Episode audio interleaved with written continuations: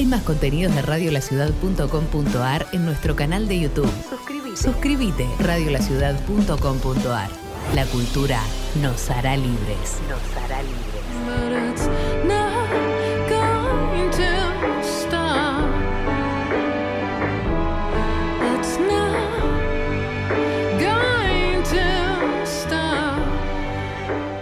Qué temazo de I'm Man. What's up? Despabila, te tengo en mis manos parte de la felicidad, lo muestro aquí, de Dolores Gil, editado por Vinilo, una edición divina. Estos libros breves de no ficción que se leen de un tirón. Qué buena lectura hace, cuando no, Alessandra Cohen sobre las distintas acepciones de la palabra parte, ¿no? Parte podría ser eh, pensada en el sentido de que parte de la felicidad, la parte de felicidad que se produce para la autora, por haber podido narrar los hechos que se cuentan aquí en este libro, ¿no? La parte de felicidad que produce eso, ¿no? También Cohen habla de un parte médico, el parte médico, ¿no? Este podría ser un parte de felicidad, el parte de felicidad que da Dolores Gil. Y también podría ser la parte de felicidad que quedó, bueno, para siempre, eh, en la parte de felicidad de, Dolores y de su familia que quedó atrapada en, las páginas de este libro. Bueno, son varias lecturas, puede haber más también. Del otro lado está la autora Dolores Gil, a quien le agradezco. Bueno, Dolores, soy Rodrigo, estamos aquí en Librox. ¿Cómo estás? Hola Rodrigo, ¿cómo estás? Muchas gracias por la invitación. No, gracias a vos por estar aquí, gracias por tu hermosísimo y conmovedor parte de la felicidad no quiero decir mucho porque, bueno, tuve la, mala suerte de que alguien sin querer me lo spoileó y eso no está bueno. Entonces, uno está aprendiendo en esta dificultad de hablar de los libros sin decir mucho de los libros, pero pensaba de todas estas acepciones en... Me imagino que por ahí habrá, irás cambiando por día o si tenés alguna acepción más respecto al título que, que, te, que te quede más cómoda lo que me pasó con el título, un poco porque vengo hablando, en algún momento también me lo preguntaron por esos días, es que a mí el título es como que me bajó. O sea, yo tenía otros títulos en danza, pero un día como que me bajó el sintagma, digamos, parte de la felicidad. Y lo dejé así. Y bueno, escribí el libro eh, y y después cuando me puse a pensar, eh, obviamente que el, primer significado, el, más obvio es la parte, ¿no? La partecita. Pero también lo que decía Alexandra, que, que, que, me parece que, es muy lindo lo que dijo sobre las acepciones de la palabra parte, yo también lo pensé como un parte, como un informe. Ah, ¿no? Como el informe de, de, lo que, de lo que quedó, digamos. De lo que fue y de lo que es y lo que será como un informe. Eh, un poco, sí, es, es, un poco lo que la acepción que yo que, que también pensé. Pero bueno, no, no, no surgió a partir de la, de la definición, sino que surgió más bien la palabra. Ok, ok, bueno, genial.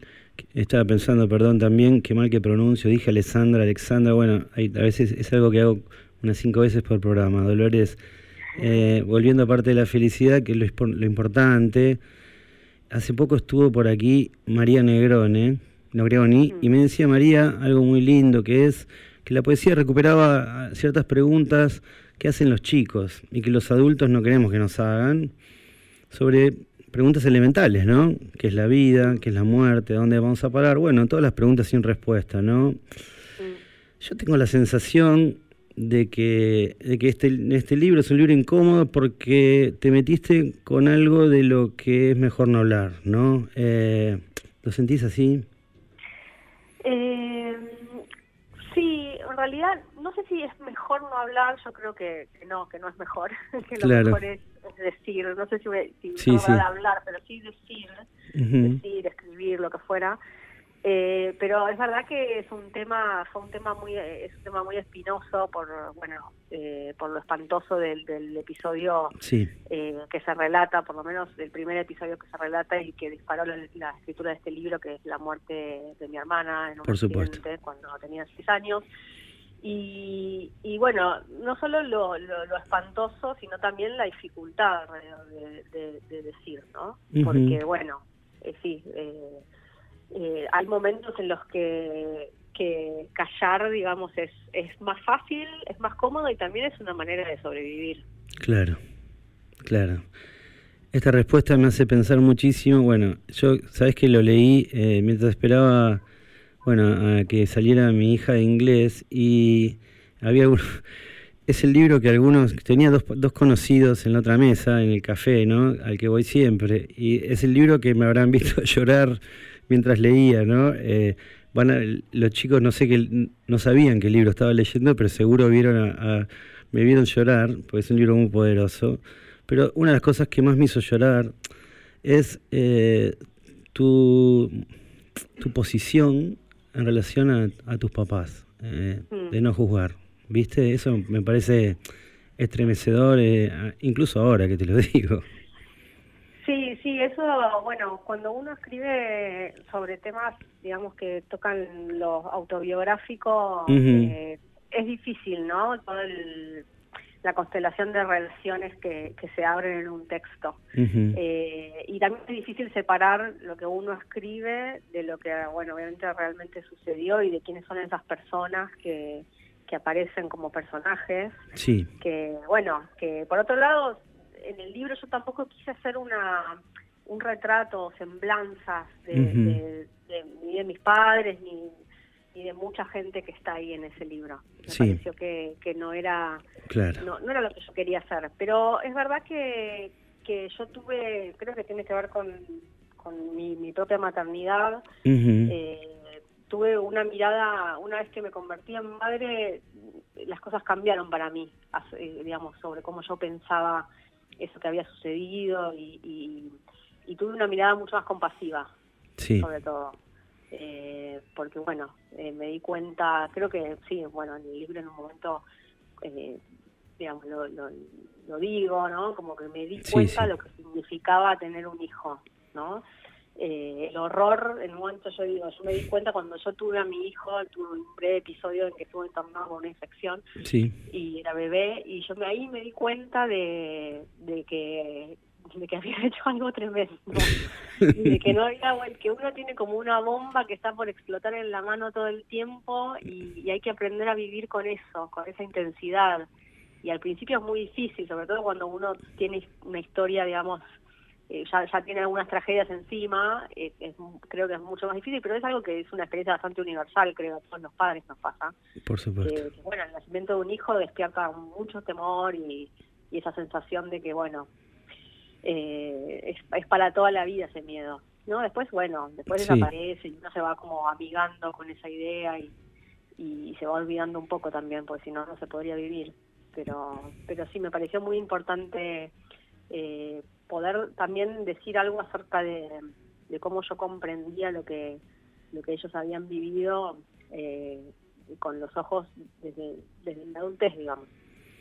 Me parece muy bien. Le cuento a la gente que está del otro lado. Estoy hablando con Dolores Gil, eh, autora de un libro muy potente, muy breve, pero que como lector hay que atravesar. ¿eh? Me imagino que si nos costó a los lectores eh, lo que debe haber sido para vos parte de la felicidad. En algún momento, Dolores, decís, si no escribo este libro no puedo seguir viviendo. Me parece tremenda esa frase por un montón de cosas, pero también me parece que es me parece que es una eh, bellísima declaración también eh, en este momento donde hay tantas críticas hacia la oleada de escritura autobiográfica, ¿no? Me parece que esa frase es como que invalida todo, bueno, che, déjennos escribir lo que tenemos que escribir, ¿no? No nos jodan más. Después volveremos a escribir ficción. Eh, pienso en vos, en tu historia, porque me imagino que este libro, vos sos licenciada en letras, y me imagino, no sé, no sé, voy a tirar un número por decir, pero me imagino haciendo 10 versiones de parte de la felicidad hasta que por fin lo pudiste plasmar. ah, no, no, bueno. No tanto, no. Eh, la verdad es que lo escribí muy rápido el libro. También, eh, bueno, era un libro que yo tenía en la cabeza hace casi 30 años. Ah, ok. Y, a ver, en la cabeza quiero decir, era una historia que yo tenía en la cabeza hace 30 años y que de la que había podido hablar muy poco, salvo excepciones, no sé, terapia, cosas así. Y la verdad es que cuando me senté a escribirlo, salió, digamos, salió todo como casi de, un, de una sola vez. Ok. Eh, sí, después hubo algunas eh, cuestiones, versiones que tienen que ver con, bueno, que, hubo un cambio de persona, yo lo escribí primero en segunda persona, ah, hablando de la, literatura autobiográfica.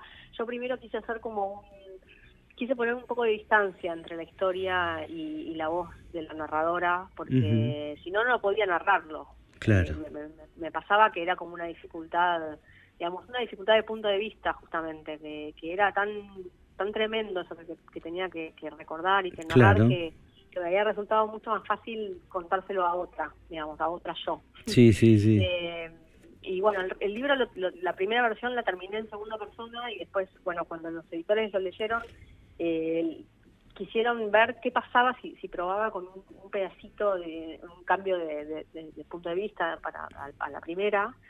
Y bueno, eh, cuando hice la, la, la reescritura, eh, lo, pasé todo a primera y surgieron un montón de otras cosas. Me sentí como mucho más mucho más cómoda en esa voz y surgieron otras escenas. Eh, eh, sí, lo, lo más lo, lo, más tremendo ya había sido escrito en segunda, entonces ya lo pude pasar a primera y ver cómo, cómo sonaba y qué me pasaba a mí con esa historia.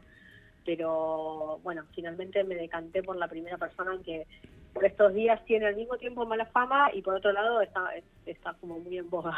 Claro. Eh, pero yo estoy de acuerdo con vos, hay mucho para leer y bueno, al que no le guste leer eh, en primera persona tiene muchísimas opciones y tampoco la primera persona es una novedad en la literatura. No, claro. Hoy en, hoy en día, ¿no? Tiene una tradición bastante importante ya como para no, no, no, no creo en esa, esa cosa de rasgar las vestiduras por, por la ficción o la, o la escritura autobiográfica. Es cierto, es cierto. Dolores, eh, eh, para mí es un, un libro realmente que, que, celebro haber leído. Agradezco muchísimo a la gente de vinilo, a Joana, bueno, que, que, me lo acercó. Este, también a Mauro, por supuesto. Me parece que es un libro muy importante. Este, también pensaba en, en si, si en algún momento, eh, bueno, te habrán dicho eh, no sé, te habrán hablado de, por, temática, por la temática y, por la brevedad del nadador en el mar secreto, si, si fuiste a buscar eh, algunos mm. libros... Eh, sí, ese libro lo conozco, no lo quise leer, eh, porque yo, yo también me cuido. Para no contaminarte. No, no, no por eso, no, no, ah. no, porque no, no me, es, es, es un poquito paradójico lo que voy a decir, pero a mí me cuesta mucho leer ficciones o, incluso ver películas y series donde hay niños que mueren. Directamente prefiero no hacerlo. Eh, eh, es, bastante paradójico ahora que, lo, que me lo comentás, pero lo conozco. Sí hubo, hay un montón de libros en esta, digamos, en este tono. Eh, por ejemplo, El año del pensamiento mágico de, de Didion, que tengo acá en los historias como una especie de, de libro que me acompaña siempre eh, que también tiene que ver con, con, dos pérdidas muy grandes de esta escritora. Eh, y bueno, sí, hay, hay un montón de libros que, que a mí me resonaban, sobre todo eh, libros de mujeres. Sí. Sobre todo, de mujeres que cuentan, que hablan sobre experiencias que tienen que ver con el dolor, que tienen que ver con el cuerpo, porque en definitiva yo creo que es es un libro sobre el cuerpo también, ¿no? Exacto, sí. digamos, en el cuerpo de, mi hermana, obviamente, y también en, el cuerpo de la narradora, que es un cuerpo, digamos, que, que, a través de algunas sensaciones y a través de algunas experiencias físicas o corporales yo pude como digerir algunas cosas que habían pasado. Y creo que las mujeres todavía tenemos mucho para decir en, en este ámbito, digamos.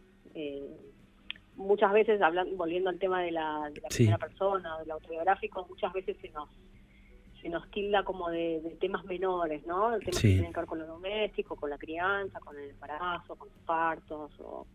Y la verdad es que son temas, no, son menores en el sentido de que no se han tratado por ahí en, en, el centro de la literatura, pero son temas, bueno, eh, bastante fundamentales y, creo que tienen todavía tenemos mucho para, para decir al respecto. Me parece divino lo que decís. También, por supuesto, entre las cosas ah, que, había notado es que también, por supuesto, que dentro del libro había un libro sobre, sobre la maternidad, sobre tu experiencia. Este, me había quedado tildado el, con lo que habías dicho anteriormente. Creo que era un verso de Sabina que decía: Al asesino en la cola del cine El Padrino 2 le ha decepcionado.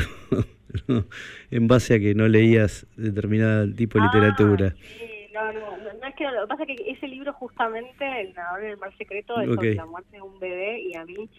No, que- claro, no, por no, supuesto. no, Sí, es sí. Como que demasiado. Sí, pero tengo un amigo- Un amigo, una amiga lectora decía, hermoso no leer embarazadas, lo decía, me acuerdo en, la- en su recomendación, hizo un libro, claro, eh, tremendo. Sí, igual en algún momento lo voy a leer, pero bueno, fue eh, no es un libro para leer en, en- en la etapa puerpera, digamos. Por supuesto. Eh, pero bueno, sí, no, a mí me- la verdad que me, me interesan mucho este tipo de libros, como los que vos mencionabas, porque, porque bueno, porque nos permiten también, más allá de que las experiencias son, son personales y son íntimas y son privadas, yo creo que, que podemos como ver, son como ventanitas hacia hacia otras maneras de, de procesar cosas, ¿no? De Sí. procesar, de ver el mundo, de sentir, de, de Sí. vivir, y a mí eso me parece como muy interesante.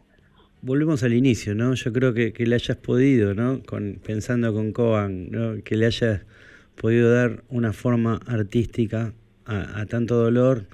Bueno, ya eso me imagino que produce un, un determinado tipo de felicidad, me imagino en vos. Me imagino que también para vos tener este libro que te ha dado un montón de satisfacciones ahora desde que salió publicado, ¿no? Que la gente te escribe. Me imagino que eso, es algún tipo de felicidad que, que te mereces. Sí, la verdad es que es, muy lindo lo que está pasando con el libro. Yo, sinceramente, cuando lo escribí, no más allá de que fue un pedido, Joana me, me, me- contactó para ver si yo tenía algún texto. Yo jamás pensé que eso, que lo iba a publicar, ni que... Primero no pensé que iba a poder, porque me pareció una tarea muy titánica. Y una vez que, que lo terminé, eh, no, no, la verdad es que no me imaginé. Yo en muchos momentos antes de, de- de entregar el, digamos, el manuscrito, hablé con un montón de amigos que son editores, que son escritores, y decía, pero ¿por qué no va a interesar? ¿Por qué? ¿A alguien le podría interesar una tragedia íntima, privada? Eh, y la verdad que lo que está pasando es, sí, es súper lindo. eh, si bien el libro eh, obviamente relata hechos trágicos, hay algo como de redención para Claro. mí en haber poder- podido publicar el libro. como Hay algo que, que sí, que es muy...